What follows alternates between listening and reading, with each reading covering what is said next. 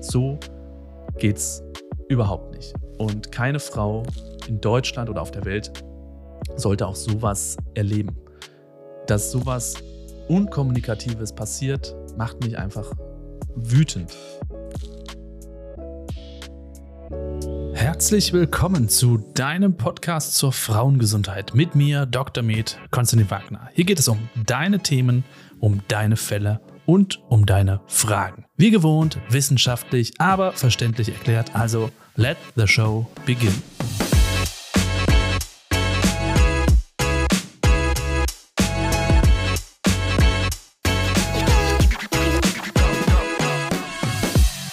Dann darf ich euch wieder recht herzlich begrüßen zu einer neuen Folge. Heute wieder eine besondere Folge, für mich immer ja, mit die emotionalsten Folgen, denn es geht um einen Fall. Mein Fallfolgen sind das. Wer das noch nicht kennt, Schande über euch. Da müsst ihr mir bei Instagram folgen, denn da werde ich immer mal wieder eine Fragerunde starten, wo es darum geht, schildert mir mal euren Fall. Das muss nichts Spektakuläres, Außergewöhnliches sein, Exotisches sein, sondern es kann was ganz Triviales sein ich lese mir da wirklich viele Fälle durch und picke mir welche raus, wo ich sage, das trifft jetzt irgendwie doch äh, den Nerv der Zeit oder es betrifft wahrscheinlich viele oder es ist einfach ein Thema, was ich gerne besprochen haben möchte. So in diesem Fall. Es geht heute um einen Handgriff in der Geburtshilfe bei Geburt, der sogenannte Christella-Handgriff, der nicht nur stark umstritten ist, sondern in vielen Ländern sogar verboten ist, nicht so in Deutschland. Da werde ich auch noch drauf eingehen, wie es momentan bei uns aussieht, wie es in der Leitlinie steht. Wir haben also seit kurzem erst eine offizielle S3-Leitlinie für die vaginale Geburt am Termin. Ähm, die S3-Leitlinie ist quasi das, der Olymp der Evidenz. Also da sitzen viele Gremien zusammen und stimmen über bestimmte Maßnahmen äh, ab, ob das Sinn macht oder nicht. Bessere Leitlinie gibt es nicht. Hier steht aber dieser Kristalle-Handgriff explizit auch drin, wie und in welchem Umfang das besprechen wir alles in aller Ausführlichkeit und weil es um einen Fall geht, den mir wieder eine ganz liebe junge Dame zugesandt hat, müssen wir auch wirklich da ein Stück weit demütig sein, denn das ist nicht selbstverständlich. Sie berichtet hier von ihrer Geburt, die sie als traumatisierend erlebt hat. Es geht ja auch ein Stück weit um Gewalt unter Geburt. Auch an alle Schwangeren da draußen, die wissen, ich werde schnell getriggert durch solche Geschichten ich werde es am Anfang sehr basic halten, ich werde sehr neutral berichten, aber ich werde zum Schluss, und ich werde nochmal eine Triggerwarnung vorher aussprechen, auf jeden Fall auch nochmal auf diesen, ja, auf diesen Handgriff kommen und auch auf die Negativfolgen, die eventuell passieren könnten. Und solltest du das nicht hören wollen, deswegen extra nochmal die Triggerwarnung, äh, dann wäre dieser Teil des Podcasts nichts für dich für alle, die es interessiert. Und das sollten auch gerade Partnerinnen und Partner bei Geburt sich vielleicht doch mal anhören, damit man einfach Bescheid weiß, was darf ich, was sollte ich, welche Rechte habe ich und so weiter und so fort. Bevor ich mich aber wieder mal verliere, lassen wir doch erstmal die junge Dame zu Wort kommen. Ich werde ab und zu mal zwischendurch reingrätschen, einfach um so ein bisschen zusammenzufassen, was wir bisher gehört haben. Erst nochmal ganz lieben Dank äh, für dich. Du bleibst natürlich namentlich anonym es ist schon persönlich genug. Trotzdem nochmal ganz herzlichen Dank, dass du den Mut hast, uns hier an deiner Geschichte teilhaben zu lassen. Ende letzten Jahres habe ich mein erstes Kind zur Welt gebracht. Mein Sohn lag bis zur 36. Schwangerschaftswoche in Beckenendlage. Und als bei ET plus 5 morgens um 1 Uhr die Wehen losgingen, war er mit dem Kopf noch nicht tief im Becken. Ab 3.30 Uhr hatte ich starke regelmäßige Wehen mit einem Abstand von vier Minuten und einer Dauer von bis zu 90 Sekunden. So kurz eingekrätscht, ähm, ist nämlich wichtig, sich äh, im Kopf zu behalten, wann die Wehen losgingen. Also das war am Vortag, 3 Uhr nachts. Und ähm, auch ganz interessante Information, dass das Kind lange in Beckenendlage lag, bis zur 36. Woche sich aber offensichtlich dann zwischenzeitlich gedreht hat. Davon gehe ich jetzt mal aus, weil das Köpfchen jetzt auf einmal ähm, Richtung Becken zeigt. Und ja, lassen wir sie mal weiterreden. Wir hatten eine Hausgeburt geplant und gegen 6 Uhr kam meine Hebamme zu uns. Trotz viel Bewegung und Gymnastik ist der Kopf des Kleinen zwar mit jeder Wehe nach unten ins Becken, danach aber direkt wieder hochgerutscht. Gemeinsam haben wir unterschiedliche Geburtspositionen und Maßnahmen ausprobiert, um ihm beim Eintauchen ins Becken zu helfen. Leider ohne großen Erfolg. Als gegen 16.30 Uhr die Fruchtblase geplatzt ist, war das Fruchtwasser leicht grün. Gegen 18 Uhr stellte sich bei mir eine Wehenschwäche ein und im Laufe des Nachmittags hatte sich das Kind auch noch zweimal mit dem Rücken von rechts nach links und wieder zurückgedreht. So, hier auch nochmal ein kleiner Cut beziehungsweise ein Einschub. Wir haben jetzt also um 16.30 Uhr einen Blasensprung gehabt. Das ist eine wichtige Information. Blasensprung bedeutet auch immer, dass das Kind jetzt nicht mehr so eine tolle Schutzschicht hat, sondern man hat statistisch so ein geringgradig erhöhtes Infektionsrisiko. Das ist auch der Grund, warum man bei einem vorzeitigen Blasensprung ähm, eine gewisse Zeit nur hat, bis Geburtswehen sich einstellen sollten. Und tun sie das nicht von alleine, muss man da also ähm, medikamentös nachhelfen. So eine Geburtseinleitung wird dann gemacht und äh, je nach Woche sogar eine Antibiotika-Prophylaxe. Äh, also wichtige Information erstmal Blasensprung 1630, was sie dann weiterhin erzählt. Auch eine wichtige Information, grünes Fruchtwasser. Äh, das ist für viele natürlich immer so ein kleines Indiz dafür, dass vielleicht irgendwas nicht in Ordnung ist. Und ja, so ein bisschen im Hinterkopf sollte man das auch haben. Grünes Fruchtwasser bedeutet erstmal nur, dass das Kind in den letzten Sekunden, Minuten, vielleicht auch Stunden und oder sogar Wochen Stuhlgang hatte. Die machen also dann in die Fruchtblase rein. Das ist ja bei Neugeborenen, wenn ihr schon Kinder habt, werdet ihr euch erinnern, ähm, so relativ schwarz und schleimig und das wird dann im Fruchtwasser, sieht das dann halt so grünlich aus. Und das kann ein Indiz dafür sein, dass das Kind äh, Stress hatte. Das ist gerade, wenn eine Austrittsphase länger dauert, zum Beispiel, gar nicht so untypisch, dass das Kind dann stressbedingt Stuhlgang hat und dass das Fruchtwasser dann äh, entsprechend grün ist. Wir wissen jetzt nicht, wie lange das schon grün ist. Das kann ein paar Sekunden her sein und wie gesagt, das kann sogar auch eine Woche her sein. Das wissen wir nicht. Wir wissen nur, da ist ähm, etwas passiert. Das Kind wird wahrscheinlich schon auch Stress gehabt haben und äh, hatte Stuhlgang. Was wir auch gehört haben, äh, Wehenschwäche. Es bedeutet, die Wehen haben sich jetzt erschöpft. Das liegt auch mitunter manchmal daran, dass das Oxytocin, was ja ständig ausgeschüttet wird, entweder zu wenig noch produziert wird, die Rezeptoren an der Gebärmutter, die, die das Oxytocin aufnehmen, reagieren vielleicht auch nicht mehr so gut oder haben sich erschöpft. Und das ist natürlich äh, suboptimal. Ne? Wir brauchen natürlich Wehen, um das Kind weiter äh, in den Geburtskanal zu schieben. Und eine Wehenschwäche ist nie, ist nie so toll, muss man wirklich sagen. Ähm, es kann auch sein, das ist auch ein wichtiger Hinweis für, was wir gleich noch besprechen, wenn wir eine Schwangere haben, die sehr viel Adrenalin ausschüttet, weil es vielleicht sehr stressig ist, weil ihr etwas widerfährt, was sie nicht möchte, dann kann das quasi die Oxytocinproduktion ähm, überschreiten oder, oder unterdrücken. Das Adrenalin führt dann. Das ist das stärkere Hormon in dem Fall. Und Oxytocin fährt runter. Ist ja auch irgendwo eine wenn man so evolutionsbiologisch denkt, eine ganz natürliche Reaktion. Wenn jetzt irgendwo eine Horde Wölfe hinter einem her ist, man möchte gerade ein Kind kriegen, ähm, dann schüttet man natürlich Adrenalin aus, das Oxytocin fährt runter, weil Geburt muss kurz warten. So kann man sich vielleicht ein bisschen verbildlichen. Insgesamt keine so richtig optimale Situation. Das Köpfchen geht nicht so richtig ins Becken rein. Äh, zu den Gründen komme ich gleich noch. Ähm, das dreht sich sogar von rechts nach links, heißt, das Kind versucht da schon irgendwie von rechts nach links da reinzukommen, aber irgendwas passt da nicht so ganz. Und wir haben grünes Fruchtwasser und wir haben jetzt die Wehenschwäche.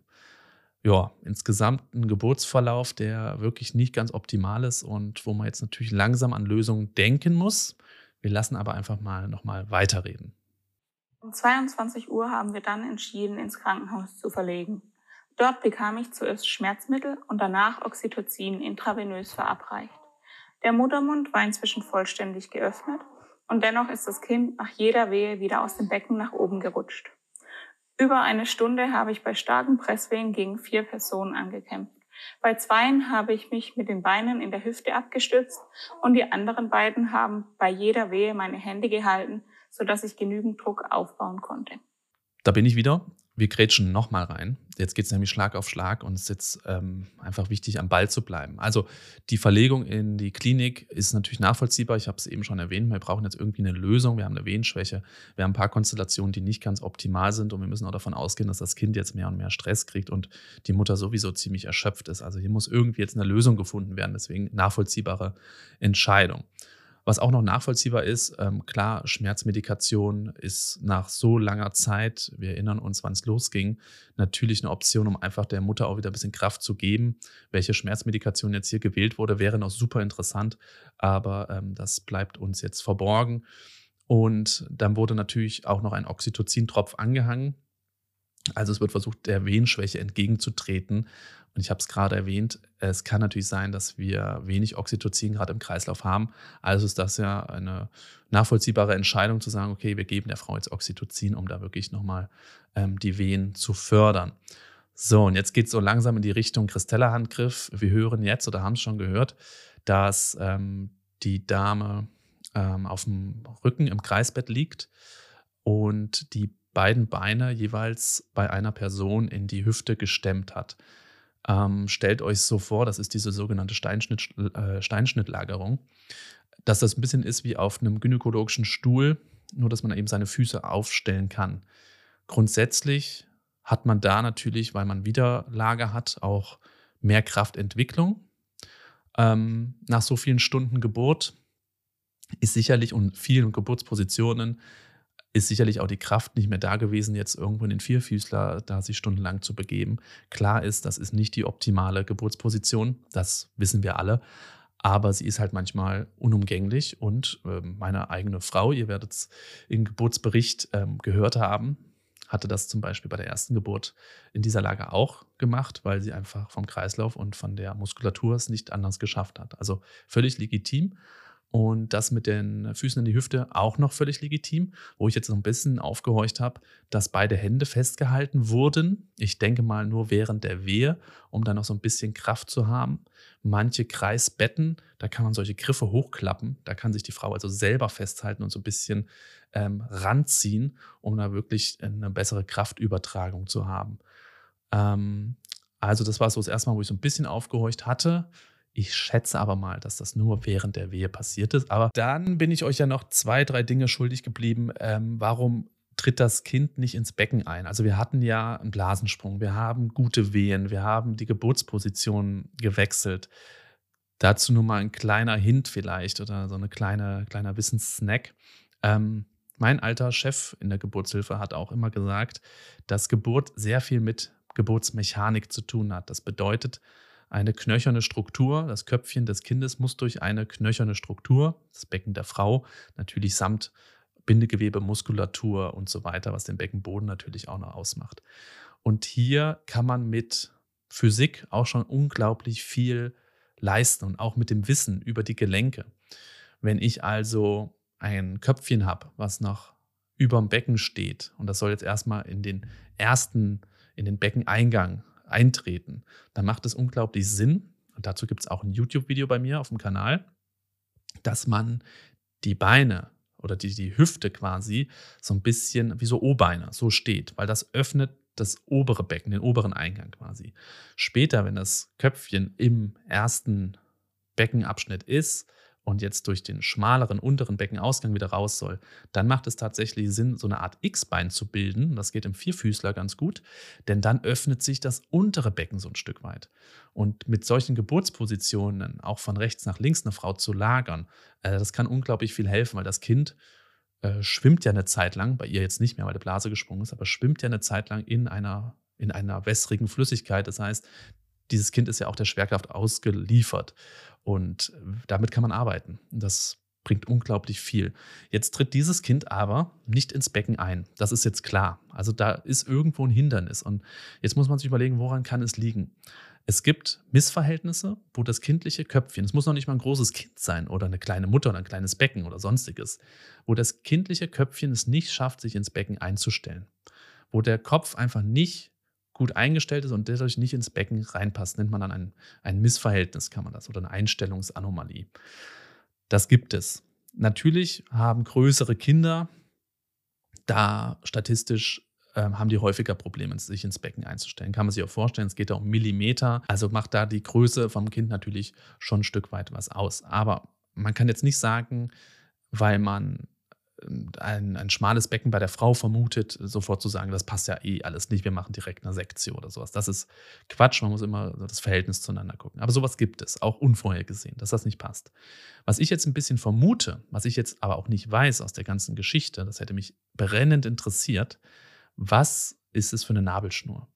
Ist das eine kurze Nabelschnur gewesen, die einfach oben sitzt und das Kind will da unten rein, aber es wird quasi zurückgezogen äh, von der Nabelschnur, sowas gibt es, würde vielleicht auch ein bisschen den Stress des Kindes erklären. Oder aber, was auch sein kann, was ich ein Stück weit jetzt vermutet habe während der ganzen Geschichte, dass es eine Nabelschnurumschlingung gibt, ob entweder um den Körper rum oder auch um den Hals gibt es ja auch. Ne? Also statistisch ist das gar nicht so selten, dass die Kinder auf die Welt kommen mit einer Nabelschnurumschlingung um den Hals, ähm, dass sich da Kinder strangulieren. Das ist so unglaublich selten und meistens kommt da noch ein paar Dinge dazu, weil wer schon mal eine Nabelschnur in der Hand hatte, die sind ja sehr wabbelig. Und das so zuzuziehen, mit so viel Kraft, dass da dem Kind da was abgedrückt wird, was Wichtiges, das ist also wirklich eine absolute Rarität.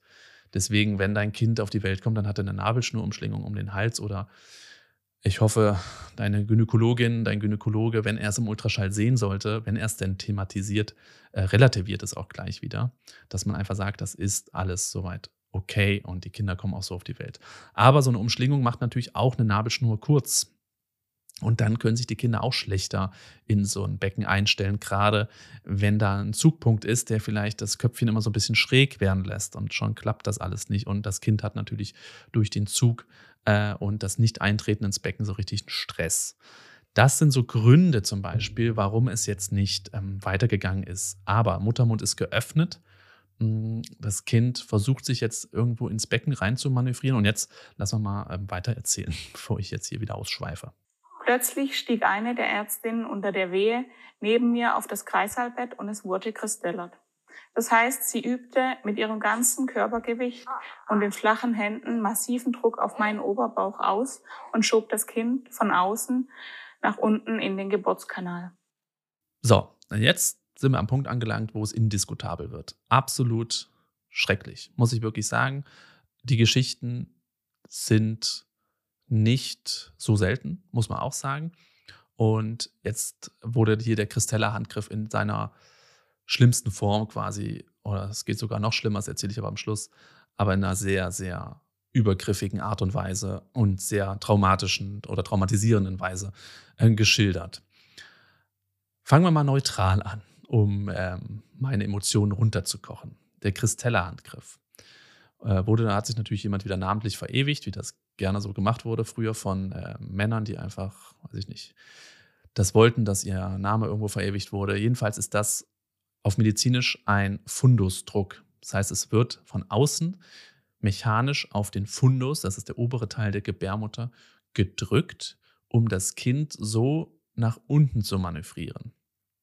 Dieser Handgriff wird quasi angewandt, wenn die Geburt unmittelbar bevorsteht. Wenn das kindliche Köpfchen quasi schon durch den Geburtskanal im größten Teil durch ist. Nicht, wenn es nach oben irgendwo über dem Becken schwebt, dann ist das obsolet, sondern wenn das kindliche Köpfchen noch so ein, ja, eine Kurve braucht, um äh, geboren zu werden. Der Muttermund ist also vollständig eröffnet.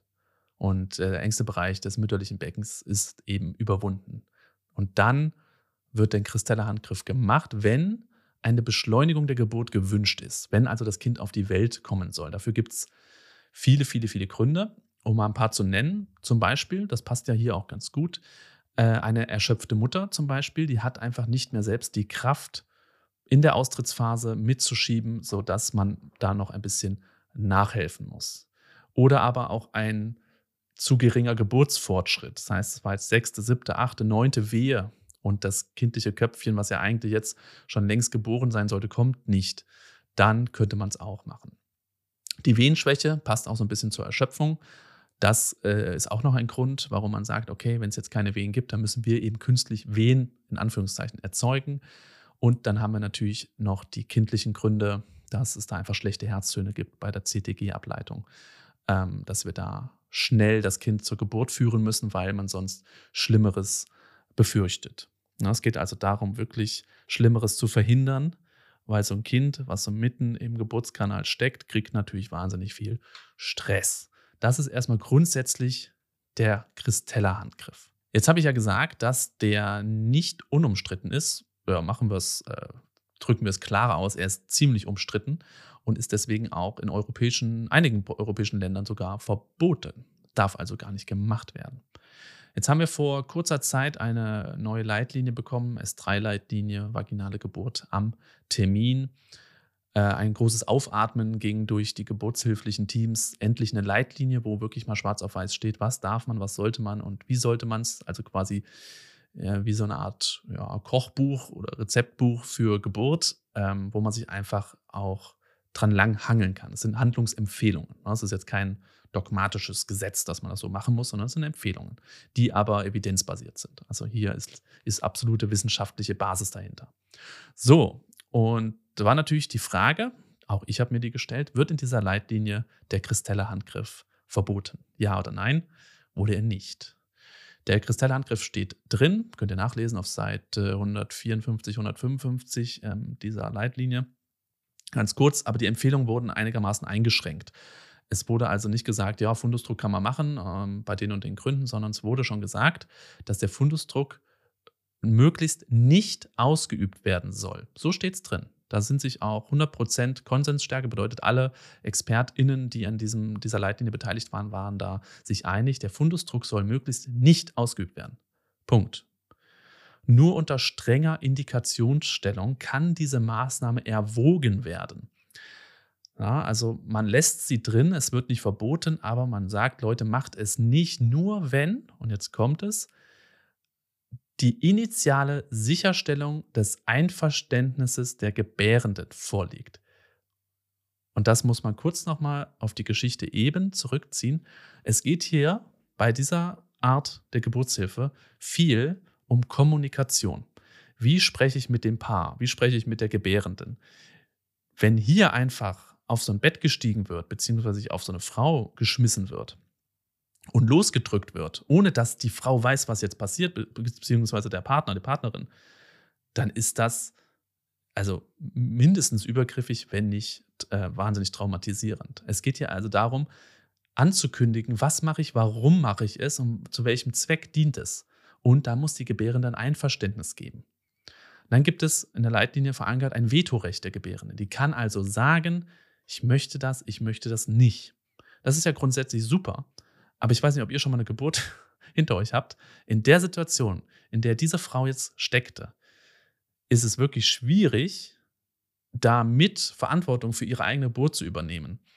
Ich glaube nicht, dass sie in dem Augenblick so, so ja, in der Lage ist, so reflektiert sein kann, um hier irgendeine Entscheidung für das ärztliche Personal äh, zu treffen. Das Vetorecht wäre also schön, wenn man vorher schon sagen könnte, ja, nein. Man weiß halt auch nie, wie die Geburt abläuft. Also es ist halt ein netter Punkt von der Leitlinie, aber ob der so praktikabel ist im Alltag, ist mal dahingestellt. So, dann steht da weiter, kontinuierliche Kommunikation mit der Frau. Ja, das hatten wir gerade. Nur in der späten Austrittsphase. Okay. Wehensynchrone Ausführung. Man will also mit der Wehe der Frau helfen. Die Wehe macht die Arbeit, wir helfen dabei. So habe ich das auch immer kommuniziert.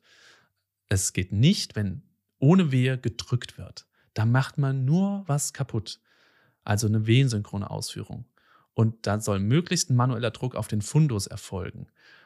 Und auch hier ist die Absprache natürlich auch mit dem anderen geburtshilfen Team ähm, ganz, ganz wichtig.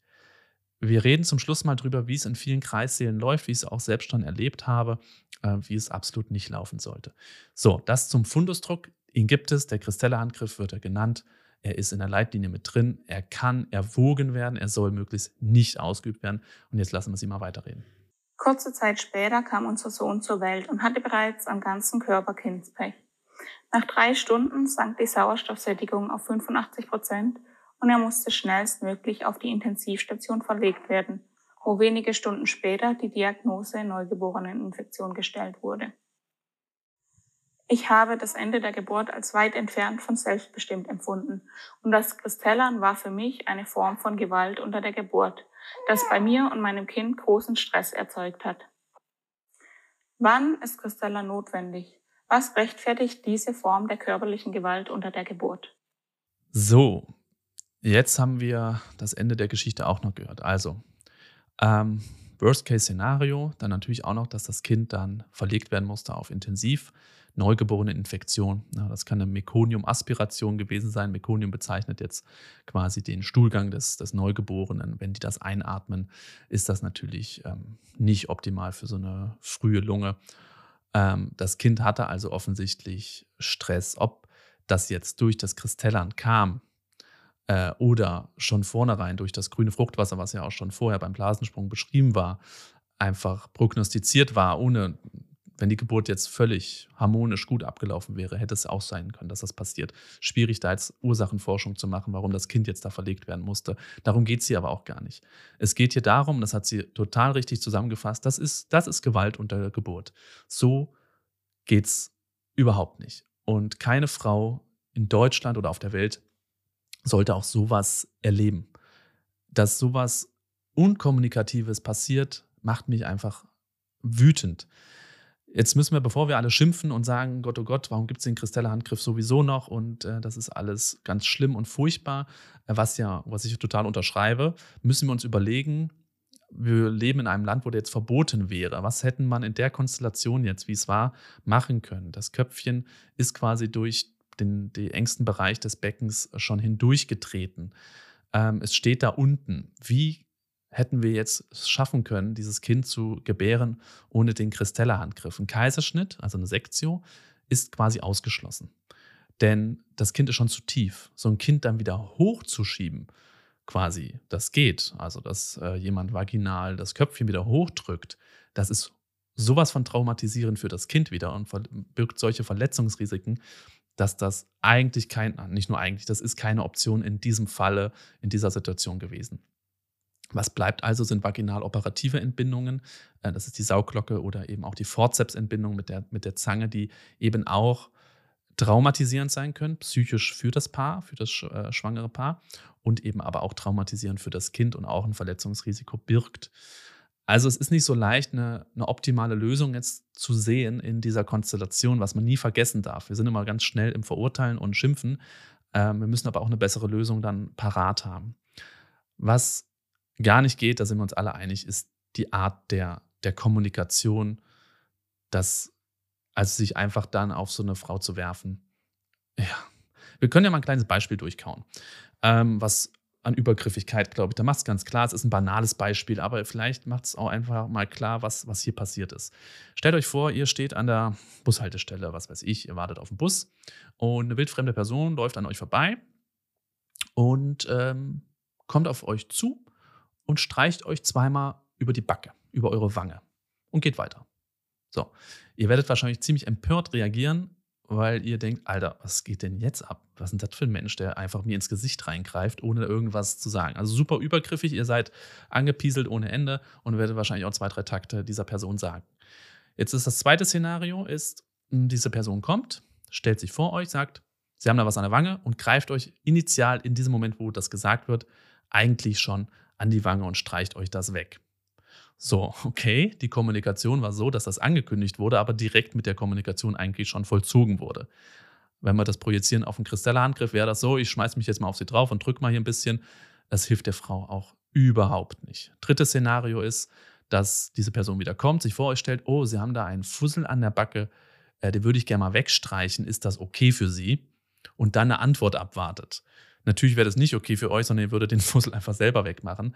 Aber die Kommunikation ist eine ganz andere, weil die Entscheidungsfindung ist jetzt bei euch, lasse ich mir von einer wildfremden Person in mein Gesicht greifen oder mache ich das eben nicht, möchte ich das eben nicht. Und das wäre eine ganz andere Art der, der Kommunikation. Und wie lange hat das jetzt gedauert, zu erklären, was man fort und warum? Es dauert keine zehn Sekunden. Wenn ich eine Frau habe, die in der Situation ist und ich erkläre ihr kurz, warum ich jetzt Wehensynchron da mithelfen muss, dass sie wirklich alles gibt, dass die Wehe der Körper alles gibt und ich helfe und ich unterstütze nur, indem ich oben das Kind tastet und nach unten führe. Das dauert keine, keine 30 Sekunden, sowas zu erklären und dann auch noch abzuwarten, möchte das das Paar oder möchte es das nicht. Und wenn es das nicht möchte, muss man natürlich auch die Alternativen erklären.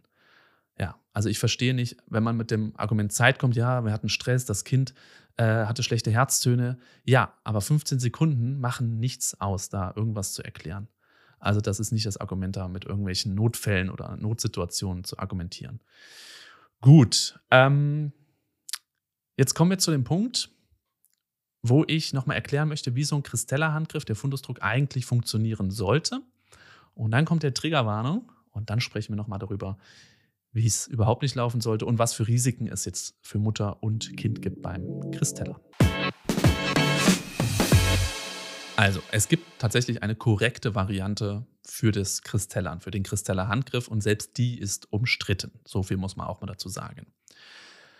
Es ist so, dass man vorher, bevor man das überhaupt macht, genauestens wissen muss, wie das Kind im Bauch liegt und wo. Man muss also den Steiß des Kindes identifizieren, wo der Rücken liegt, wo das Köpfchen liegt. Das ist ganz wichtig. Ich kann nicht blindlings irgendwo drauf rumdrücken. Und man muss auch wissen, wo die Plazenta ist, also der Mutterkuchen. Wenn das nämlich eine Vorderwandplazenta ist, dann sollte man das nicht machen. Man drückt dann nämlich auf der Plazenta drauf rum und kann diese eben auch entsprechend verletzen. Man sollte es vom, das ist in diesem Fall ja offensichtlich ganz gut gelaufen, von oben, also vom Kopfende der Mutter mitdrücken. Ich bin sehr groß, bei mir ging das ohne, dass ich auf das Bett draufsteigen musste. Ich hatte aber auch kleine Kolleginnen, die quasi am Kopfende sich kniend über die Mutter begeben haben und dann von oben mit der flachen Hand den kindlichen Steiß gefasst haben und dann wehensynchron mitgedrückt haben. So geht es eigentlich, dass man also jetzt nicht neben dem Bett steht, weil man dann eben den die Kraft vertikal nach unten gar nicht aufbringen könnte und der Winkel auch suboptimal ist, äh, von der Richtung, von der Seite irgendwas zu drücken. Mit beiden flachen Händen wird der Steiß des Kindes dann genommen, umfasst und zeitgleich mit der Wehe und in Absprache mit der Gebärenden achsengerecht, also in die physiologische Richtung des Beckenausgangs geschoben. Und sobald die Wehe nachlässt, Finger weg, Frau atmen lassen weiter reden, erklären und auch die Kommunikation mit dem geburtshilflichen Team, was unten zwischen den Beinen schaut, ist was angekommen. Hat das einen Effekt gebracht, bevor ich jetzt das zehnmal mache. So, das ist die, die eigentlich korrekte Variante des Kristellans. So, ihr Lieben, und äh, wenn du jetzt schwanger bist und dich getriggert fühlst von äh, möglichen Dingen, die mit deinem Kind oder dir passieren könnten, auch während des äh, Kristeller-Manövers, dann darfst du jetzt abschalten und ich verabschiede mich recht herzlich von dir und ich hoffe, ähm, du bleibst positiv und weißt jetzt Bescheid, was das ist und kannst dementsprechend auch kommunizieren, argumentieren und vorher auch schon deinen Standpunkt klar machen. Wir werden jetzt gleich, und das ist die Triggerwarnung, der kleine Disclaimer, über klinischen Alltag sprechen, der nicht in allen Kliniken so passiert, aber doch in einigen und ich auch selbst habe es auch schon mal erlebt dass es ganz falsch gelaufen ist. Und danach sprechen wir noch über Risiken äh, von Mutter und Kind durch das Kristellern. Also, los geht's. Begeben wir uns mal in einen Kreissaal und gucken wir uns mal an, wie das Kristellern überhaupt nicht funktionieren darf. Das eine haben wir schon. Thema Kommunikation haben wir jetzt durchgekaut. No-Go. Also es muss einfach gesprochen werden. Und das wird es mitunter und in diesem Fall ja auch einfach gar nicht. Und das ist traumatisierend für eine Mutter und auch die Partnerin, den Partner, der dazu guckt, wie irgendjemand auf der Frau rumspringt und rauf rumdrückt und die Frau ja panisch sich umguckt, ähm, ja auch denkt, sie erstickt. Ihr müsst euch mal vorstellen, da drückt dir jemand auf deinen schwangeren Bauch während oder unabhängig von einer Wehe, was dann mit den Lungen auch passiert.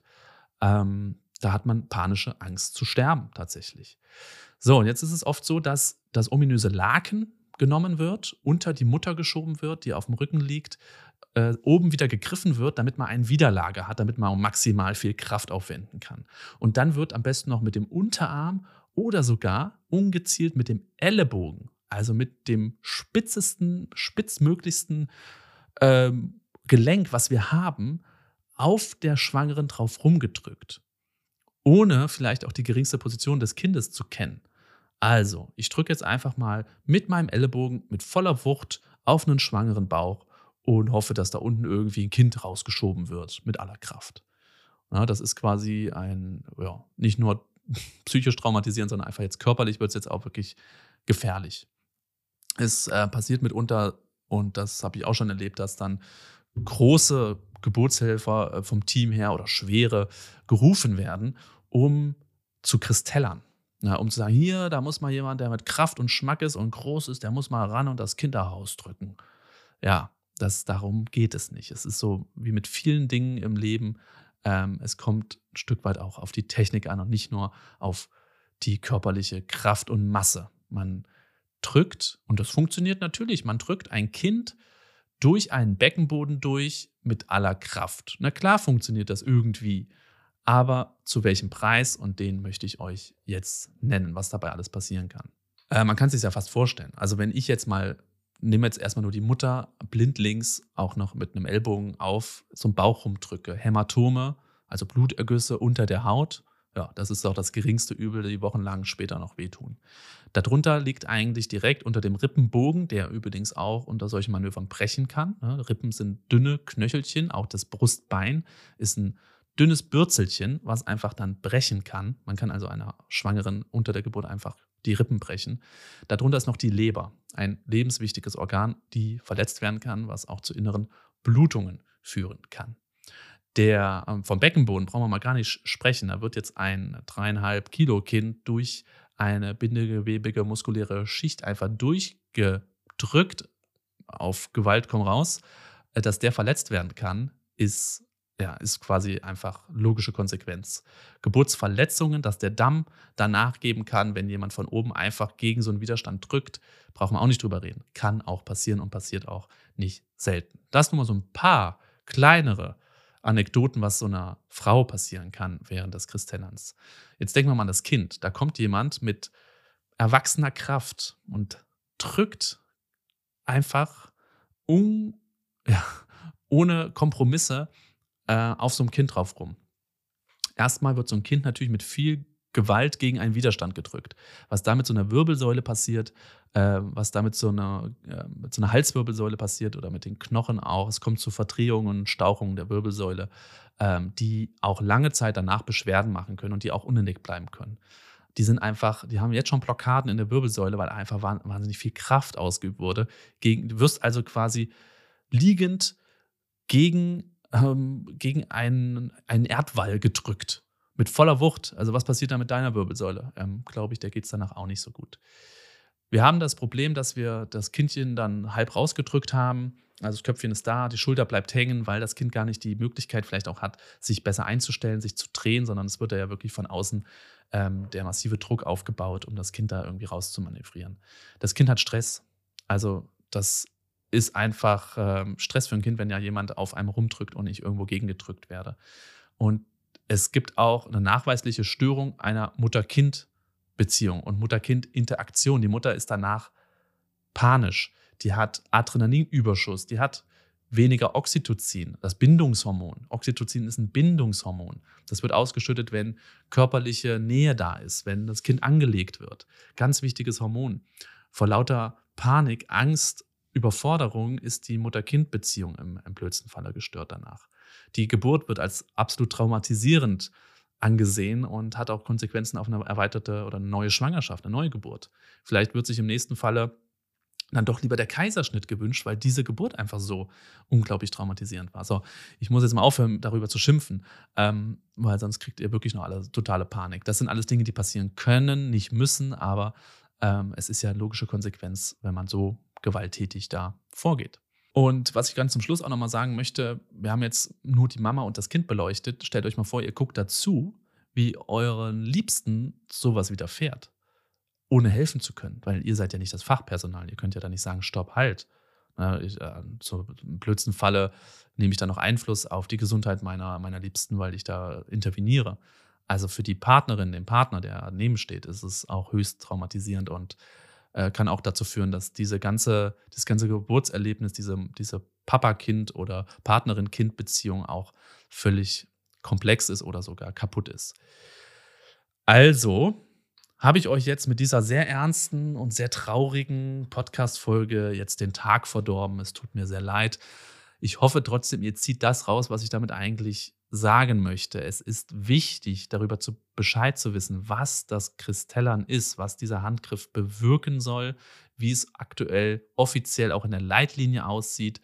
Das Vetorecht kennt ihr jetzt vorher auch schon zu besprechen, dass man das unbedingt vermeiden möchte und dass das nur nach Kommunikation erfolgen soll und auch nur nach eurer Zustimmung dass über Alternativen eben aufgeklärt werden soll, was die vaginal-operative Entbindung angeht, die natürlich auch ihre Pros und Cons haben. Und damit seid ihr dann auf jeden Fall gefeiter ähm, vor diesem ja, sehr übergriffigen Geschehen, was ihr jetzt geschehen ist. Ich hoffe für sie, sie kann das gut aufarbeiten. Entweder durch ihre Hebamme ist das schon erfolgt oder jetzt auch im Nachgang ist eine Psychotherapie nichts Ungewöhnliches, um dieses Geburtstrauma aufzuarbeiten und sich entsprechend auch auf ihr süß gurgelndes Kind im Hintergrund ähm, konzentrieren zu können und es auch genießen zu können macht, und das ist ein großer Hinweis, einen guten Geburtsvorbereitungskurs, wo all diese Themen auch abgedeckt werden. Was wäre, wenn, was könnte passieren, Worst-Case-Szenarien, aber auch einfach physiologisch wissen, was kann auf mich zukommen, wie, was ist normal, was ist nicht normal. Ich kann euch da gerne den Geburtsvorbereitungskurs mit mir und den lieben Hebammen von Hallo Hebammen, Anja und Marie, äh, empfehlen. Den gibt es auf www.richtigwissen.de. Geballtes Wissen und alles, was ihr braucht, auch für die Partnerin, den Partner, damit ihr da gut vorbereitet in die Geburt startet. Ich wünsche euch einen schönen Tag trotz allem. Wir hören und sehen uns beim nächsten Mal wieder. Bis dahin und tschüss.